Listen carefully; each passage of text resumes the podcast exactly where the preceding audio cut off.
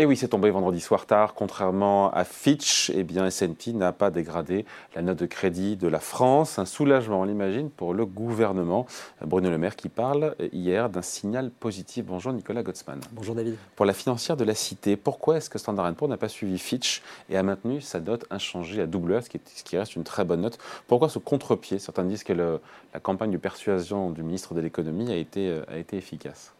Bah, peut-être que ça a joué effectivement un petit peu. Je pense qu'il y a quand même un contexte général qui est, euh, qui est aussi assez, assez particulier. C'est-à-dire qu'on a des, pas mal de pays dans la zone euro qui sont soumis à des difficultés, euh, mais que c'est principalement dû, alors oui, à la période Covid avec des dépenses qui ont été relativement élevées, mais je pense que le fait principal, et notamment c'est ce qui est assez bien indiqué aussi bien dans la note de S&P, mais aussi dans la note de, de, Fitch, c'est de voir qu'on a quand même un cycle au sein de la zone euro qui est celui de la Banque Centrale Européenne, qui choisit aujourd'hui de ralentir la croissance au sein de la zone euro. Or, la croissance est la principale source de recettes fiscales, et ce qui pose un problème effectivement au gouvernement. Le deuxième point, c'est que cette hausse des taux également provoque un coût aussi euh, supplémentaire, c'est-à-dire que le, prix payé pour la dette est également alourdi, donc vous avez une perte de recettes et vous avez un alourdissement des, euh, des dépenses.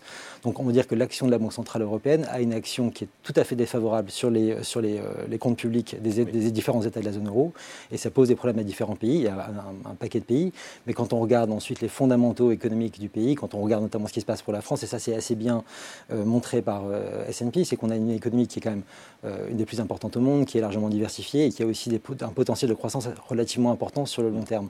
Et évidemment, ensuite, quand on regarde aussi les fondamentaux français, on n'a pas de problème éthique qui est lié au paiement de la dette. C'est-à-dire qu'on n'a pas, on pas d'inquiétude à avoir sur ces questions-là. C'est vraiment sur des questions de ratio. Et Il y a quand même une divergence d'appréciation, en tout cas pour celui qui n'y connaît rien, qui dit qu'il voit deux agences de notation qui font le même boulot et qui n'arrivent pas à la même conclusion, ça pose question. Oui, et puis il y a des divergences même d'appréciation entre le gouvernement et S&P, parce que euh, S&P note que euh, le gouvernement prévoit un déficit moins important que ce qu'il imaginait euh, décembre dernier pour 2026. Or, les prévisions... Dette, en termes de dette en termes de déficit, en termes de, déficit et de dette également.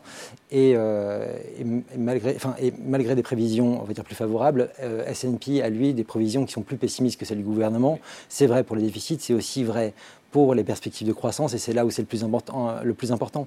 Et, c'est là où je, pense qu'on a véritablement une problématique comme celle qu'on avait eue d'ailleurs il y a 10 ans déjà en zone euro, c'est que le travail de la Banque Centrale Européenne aujourd'hui vraiment sape les capacités des gouvernements de pouvoir se financer oui, mais correctement. est à 6 euh, Alors ça, justement, ça c'est 6 ou 7 d'ailleurs, on est à 7 on est à 6. On est, on est revenu, on est à 6,1%, on était à 7, euh, quasiment à 7% le, mois, le mois d'avant, donc on a un reflux qui est assez, euh, assez marqué. Mais ce qui est quand même assez important de voir, c'est que quand, quand on voit ce qui est fait aujourd'hui par la Banque Centrale Européenne par rapport à ce qui est fait par la Fed, on a vraiment une surchauffe de la demande aux États-Unis. C'est beaucoup moins le cas, et ce n'est pas le cas d'ailleurs au sein de la zone euro. Et donc l'action qui est faite aujourd'hui par la Banque Centrale Européenne est beaucoup plus critiquable euh, que celle qui est faite par la Fed.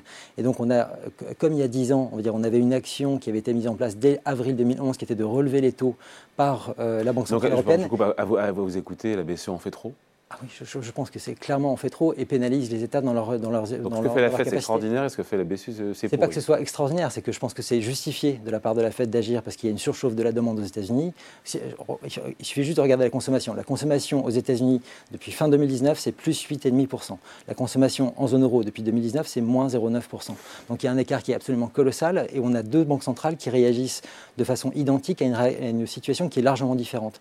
Évidemment ça pénalise des États aujourd'hui qui se retrouvent avec un niveau de PIB qui est équivalent à celui qu'on avait en 2019. quoi la BCE dans ces cas-là? bah, être beaucoup plus prudent dans son action. Pour beaucoup plus tempérer l'inflation, qui est à 6. la question, c'est pour tempérer l'inflation, mais est-ce que l'inflation est vraiment provoquée par la Banque Centrale Européenne? Mm. Principalement non, c'est principalement de l'énergie au sein de la zone euro. On le voit d'ailleurs aujourd'hui avec les chiffres qui sont sortis de euh, l'indice des prix à la production au sein de la zone euro, qui était au mois d'août dernier à 43,5% de hausse annuelle. Aujourd'hui, on est tombé à 1%. Donc, la BCE est en train de faire une erreur de politique monétaire À mon sens, oui. À mon sens, oui. Et, on s'écarte un peu du sujet là, mais. Euh, oui, on s'écarte un peu du sujet, mais ça nous pose une problématique qui est forte sur la croissance de la zone euro, ce qui veut dire que les États auront moins de recettes fiscales eh et, en plus, elles auront effectivement des dépenses supplémentaires par le fait d'avoir des taux plus élevés. Bon, le, fait de maintenir la dette, euh, le note de crédit de la dette française, c'est un satisfait quelque part pour le gouvernement. C'est pas non plus un blanc-seing. Non. Que les choses soient claires, hein. c'est pas c'est pas formidable. Non, évidemment, le euh, S&P se félicite de ce qui a été fait euh, sur le front sur le front de la réforme des retraites.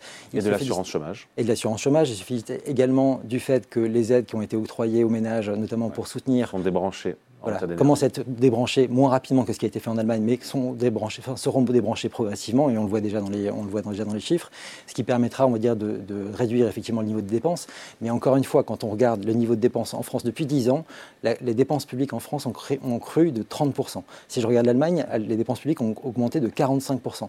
Et en fait, la seule différence, c'est la croissance. C'est que si vous avez davantage de croissance, vous pouvez dépenser davantage et vous, et vous, et vous réglez vos problématiques d'endettement et de déficit. En tout cas, Standard Poor's est largement dubitatif sur notre capacité à respecter nos engagements, à savoir revenir à 2,7% de déficit public en 2025. Donc il n'y a pas un excellent track record. Hum il y a pas oui, on n'est pas, on n'est pas très bon là-dessus. Hein. C'est ça.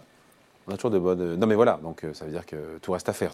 Et c'est pour ça que, euh, on finit là-dessus, le gouvernement reste sous pression aujourd'hui. Euh, il va devoir accélérer beaucoup de ses chantiers budgétaires et donner des preuves tangibles de son sérieux et de sa trajectoire budgétaire à respecter. C'est cela, ou alors... Et n'est pas, aidé par la BCE. Et, si, ou alors, si on avait un ralentissement plus marqué de l'inflation dans les prochains temps, peut-être qu'on aura également une réaction de la Banque centrale qui permettrait ah. de, de, se calmer un petit peu, ce qui permettrait de libérer un peu plus la croissance, et donc les recettes fiscales, et donc d'améliorer la situation budgétaire. Enfin, en tout cas, je note, c'est pas celui du jour, que pour vous, la BCE commet une erreur de politique monétaire. Oui. Qu'on risque de payer cher aussi, quelque part. Hein. Bah, enfin, c'est une espèce de, pas de tradition, mais euh, c'est quand même le, ça a été déjà le cas en 2011. On l'a payé lourdement avec une décennie de stagnation de la croissance euh, au sein de la zone euro. Et malheureusement, j'ai un peu l'impression qu'effectivement, que c'est euh, les, mêmes, les mêmes idées sont en train de produire les mêmes effets. Les mêmes causes pour les mêmes effets. Merci beaucoup. Merci à vous. Céline Keller-Gottsman pour la financière de la Cité. Salut.